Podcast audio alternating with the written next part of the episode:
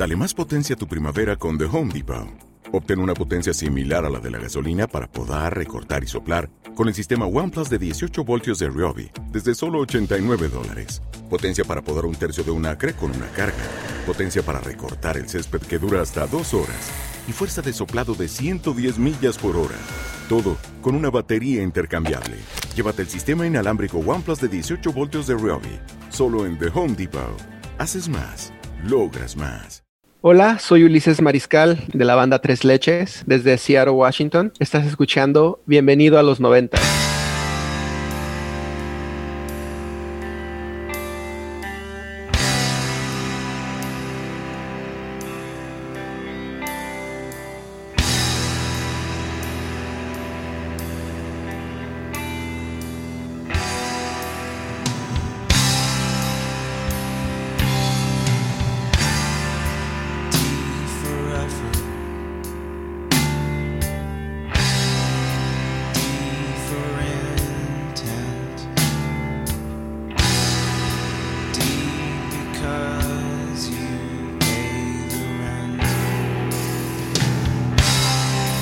Vale, tal vez nunca has probado la cocaína y seguramente nunca has llegado tan lejos como para inyectarte heroína. Posiblemente alguien te haya pasado un porro en alguna fiesta o alguna vez hayas probado un ácido con tu pareja en una noche loca, pero de lo que estoy seguro es que te has atiborrado de codeína. Hace muchos años trabajé para un laboratorio farmacéutico y allí estaba la codeína, totalmente legal y distribuida en jarabes para que la tos no nos vuelva locos y durmiera los nervios de nuestra garganta.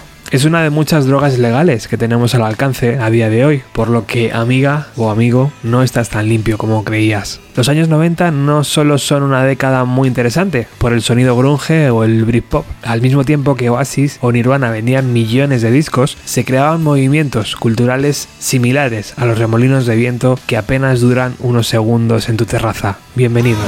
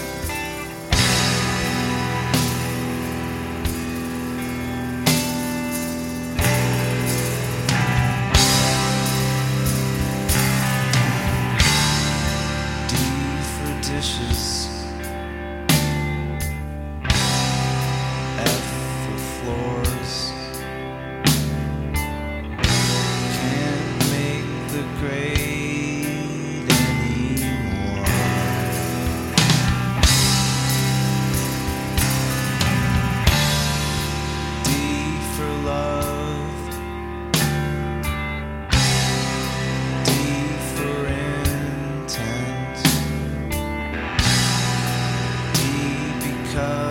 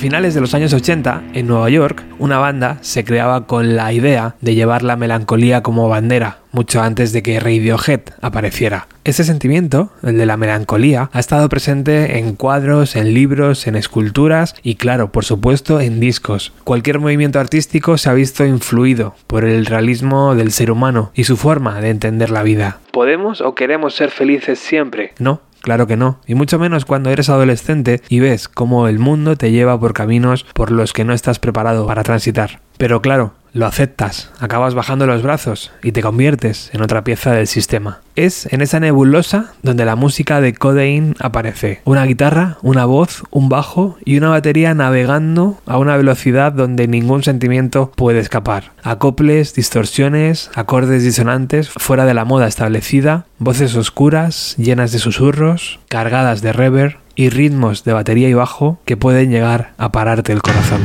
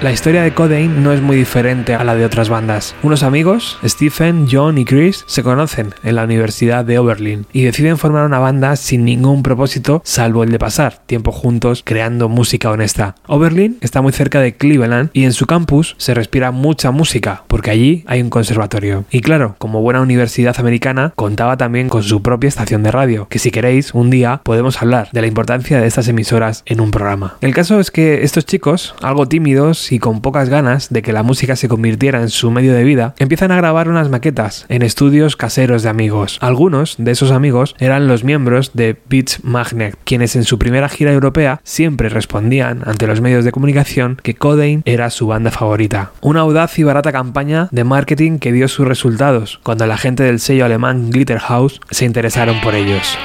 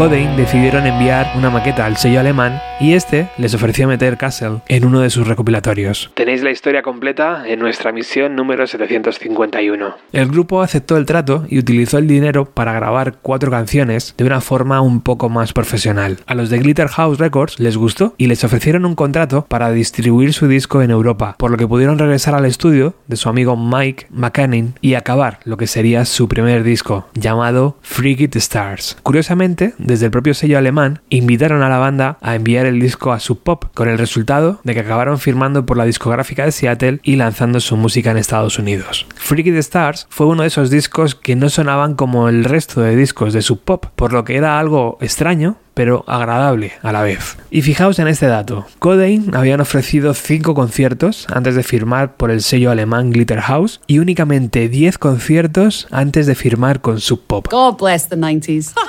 Su forma de tocar lenta y pausada les hizo convertirse en pioneros de un movimiento que acabó llamándose sadcore o slowcore. Sin embargo, ellos rechazaron ese estatus, ya que su legado nace de un movimiento natural, no de un deseo forzado o de una pose ante una escena. Toda aquella distorsión no estaba presente porque otras bandas la utilizaban en sus discos. Estaba allí para plasmar un deseo y moldear unas canciones que nacían de un corazón roto tras una ruptura o de la incapacidad para relacionarse con otros seres humanos. Y es que muchas veces proyectamos una imagen a los demás que no es la que nos gusta, pero tampoco sabemos cómo cambiarla. Y claro, en las canciones de Codeine la muerte también tiene un peso específico. El paso hacia más allá, que sigue sirviendo de inspiración no solo para canciones, sino para películas, series y todo tipo de manifestaciones artísticas. Anoche soñé con tu cara, tu piel se caía y la carne se estaba volviendo gris. Last night I dreamt your face. The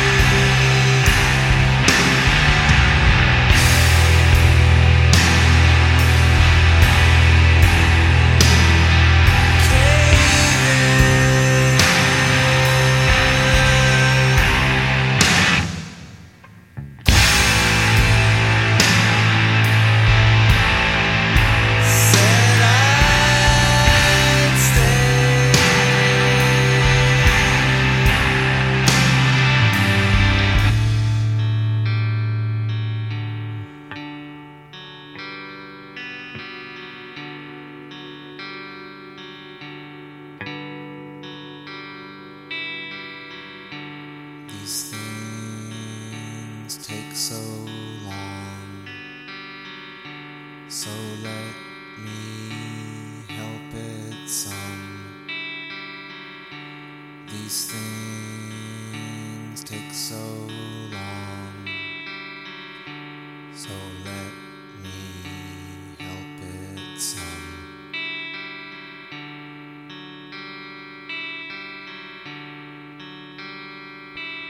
En 1992, tras haber salido de gira durante un mes por Europa y ofrecer varios conciertos por la costa este y oeste de Estados Unidos, llegó ese gran momento que a veces supone un verdadero quebradero de cabeza para las bandas. El segundo disco. Jonathan Poneman de Sub Pop dijo de ellos que todas sus canciones sonaban igual, como si fuera una sola canción, pero es que es una gran canción. El sello de Seattle contrató un estudio profesional para las grabaciones de ese segundo LP, pero lo que surgió de allí no agradó a Stephen, por lo que decidieron regresar a sus días de grabar en un ocho pistas. Con sus propios medios empezaron a registrar una serie de canciones que acabarían conformando un EP titulado Barely Real y que se lanzó a finales de 1992. En ese momento, Chris Brown, el batería de la banda, decide abandonar el grupo para centrarse en otra formación con la que estaba tocando, Com, quienes acababan de lanzar su primer disco, 1111. Codain consiguió otro batería y se embarcó en su segunda gira europea a finales de 1992.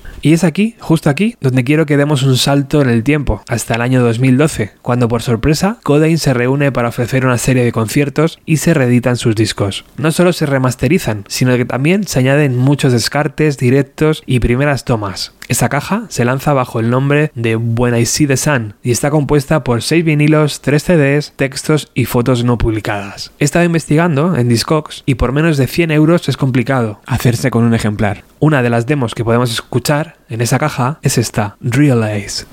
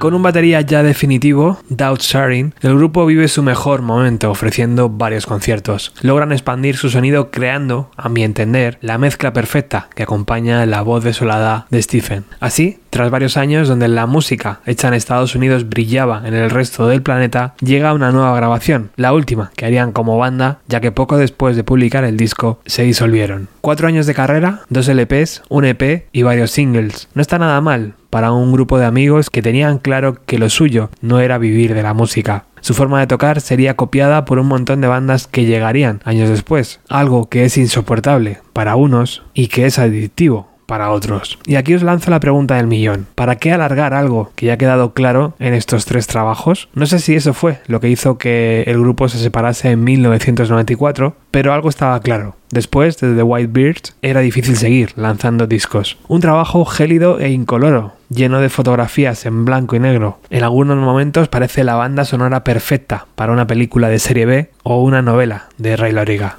Este abedul blanco, publicado en abril de 1994, parece un disco más equilibrado pero también más desgastado. Estos tres chicos nos dieron lo mejor que tenían en aquellos años y se despidieron. Y eso me hace pensar si realmente sigue teniendo sentido que hagamos un programa tras otro repitiendo muchas veces su temática. Espero que hayas disfrutado con las canciones de Codeine. Tienes un catálogo enorme por descubrir, por lo que te invito a que te hagas con sus discos. Es muy difícil escoger un tema de su último disco, The White Beards, pero he decidido quedarme con el penúltimo, titulado Weird. Un millón de gracias a todos los que estáis al otro lado, porque con vuestro cariño y con vuestro empuje, de nuevo nos habéis colocado en la posición número 4 del ranking de música alternativa e indie que ofrece la plataforma Evox. La primera posición es para El Sótano, la segunda para 180 grados y la tercera para Turbo 3. Los tres programas pertenecen a Radio Nacional de España. Es un privilegio estar al lado de estos gigantes, pero es que realmente el mérito es vuestro, por estar ahí día a día apoyando. Me dejo ya de spam, aunque me doy cuenta que somos un programa bastante atípico en ese sentido. Prácticamente nunca decimos nuestras redes sociales, aunque tenemos Instagram, tenemos Twitter y tenemos Facebook. Tampoco hablamos de nuestro grupo de Telegram, donde hay más de 200 personas. No ponemos publicidad, no damos la chapa con nada. En fin, aquí lo importante es la música y tal vez por eso estemos en esa posición en el ranking. Si os ha gustado Codeine, por favor, dejar un comentario en iVoox y seguimos hablando de ellos, ¿vale? Chao.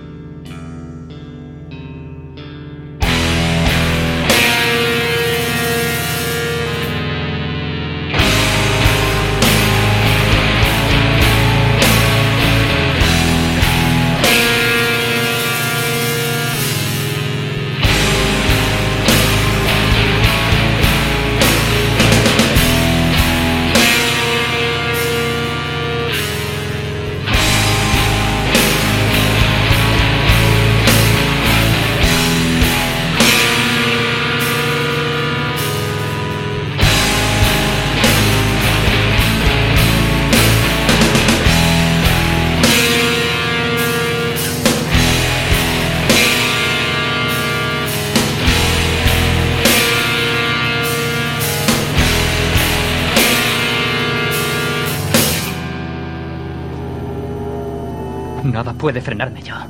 A partir de ahora viviré a lo loco. Vale aquello que yo decía. Vive deprisa. Muere joven. Y harás un bonito cadáver.